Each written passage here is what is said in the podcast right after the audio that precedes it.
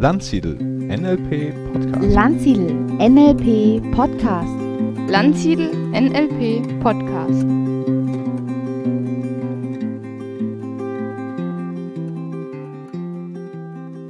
Liebe Hörerinnen und Hörer, im heutigen Podcast spricht Stefan Landsiedel über Virginia Satir, die als Begründerin der systemischen Familientherapie gilt.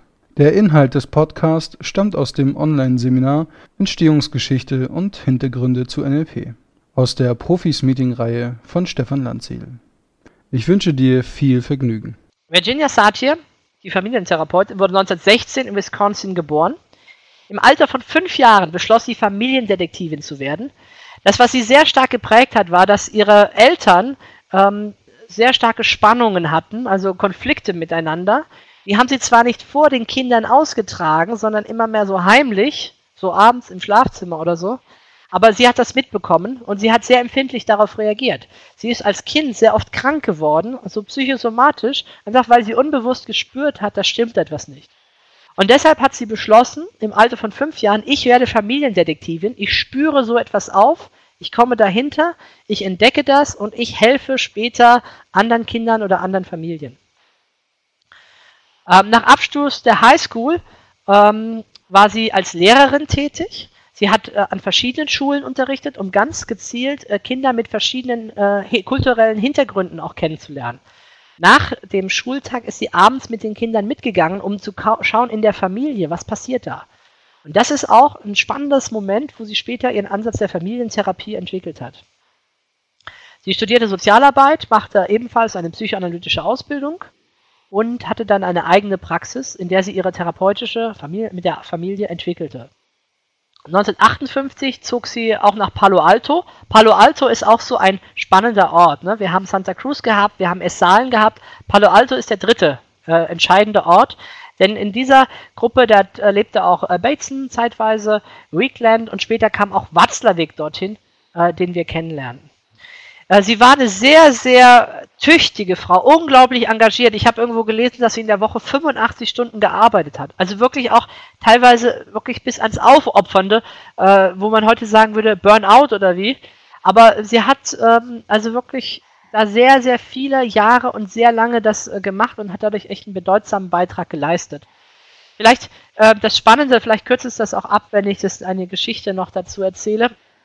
Ich sehe nämlich schon in der Zeit, ich muss wieder ein bisschen Gas geben. Ähm, und zwar eines Tages kam zu ihr ein, ein Kind mit einer äh, schweren Schizophrenie. Ähm, sie hat dieses Kind einige Zeit lang behandelt und äh, die Symptome haben nachgelassen. Es wurde immer besser.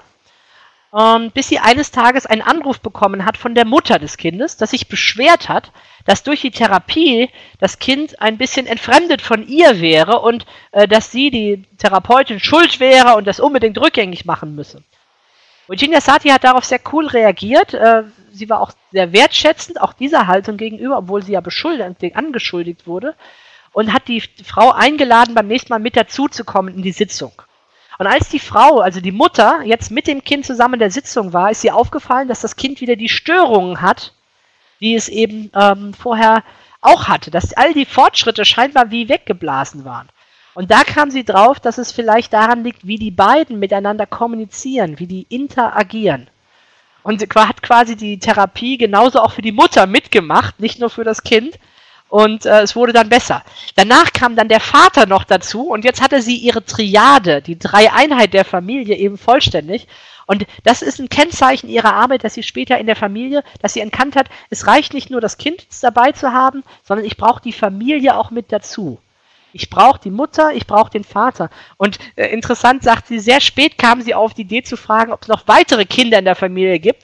Und es gab tatsächlich noch einen Jungen, das, äh, und als der dann dazu kam, äh, der war der Erstgeborene, zwei Jahre älter, und der war der Musterschüler. Also der war das Vorzeigekind. Und als sie ihn gesehen hat, sagt sie, war ihr sofort klar, was in dieser Familie für Muster ablaufen und was dort passiert. Und von dieser Zeit an fing sie eben an, diese Art von systemischen äh, Komponenten zu studieren. Und das ist das, was sie ausgemacht hat. Also wir sehen auch hier wieder, wir haben vorhin gesagt, bei Bateson Wegbereiter der systemischen. Virginia Satir ist die Begründerin der systemischen Familientherapie. Sie hat diese Idee ganz maßgeblich mit hineingebracht diese Palo Alto Gruppe und von dieser Gruppe aus ist es immer weiterentwickelt worden. Ein Bereich, ein Einfluss ist NLP. Und der andere sind die modernen Kurzzeitverfahren.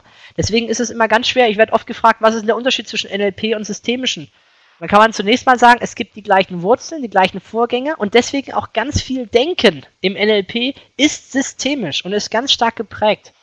Ich habe mal eine systemische Ausbildung äh, gemacht und die ersten Wochen, ich habe immer nur gedacht, das ist doch alles NLP, das kenne ich doch. Wann kommt denn mal was Neues? Ne? Also diese, diese sind ganz stark miteinander verwandt und innerhalb des systemischen Familientherapie gibt es dann sehr viele Unterschiede. So, ich habe vorhin gesagt, sie war mal Direktorin am Essalen-Institut, hat Pearls dort kennengelernt. Äh, 1972 hat sie eben Bandler kennengelernt. Äh, dann erschienen die Bücher auch mit ihr über ihre Arbeit.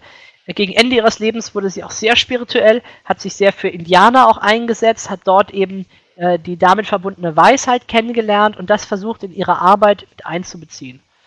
Ihre Arbeit ist sehr stark geprägt eben von Nächstenliebe ähm, und äh, Empathie. Am 10. September starb Virginia äh, Satir äh, mit 72 Jahren. Vielen Dank, Stefan, für die Einsichten und das Leben um Virginia Satir. Wegen der starken Nachfrage nach einem kürzeren NLP-Programm, das schneller und noch günstiger ist, gibt es jetzt NLP in a Week. Erlebe hochkarätiges NLP in unterhaltsamer, intensiver Form, erlebe großes Kino zum kleinen Preis. NLP in a Week beinhaltet Themen wie Veränderungstechniken, die effektive Arbeit an Werten und Glaubenssätzen, Live-Design, Zielarbeit sowie Energie- und State-Management. Darüber hinaus gibt es zusätzliche Bonusthemen wie das Graves-Modell, systemisches und Führungsdenken sowie Strategien für deinen Erfolg. Als besondere Zugabe auch noch einen Flirt-Workshop. Weitere Informationen findest du unter www.landsiedel-seminare.de. Bis dorthin, vielen Dank fürs Zuhören. Ich wünsche dir eine schöne Woche und empfehle uns bitte weiter.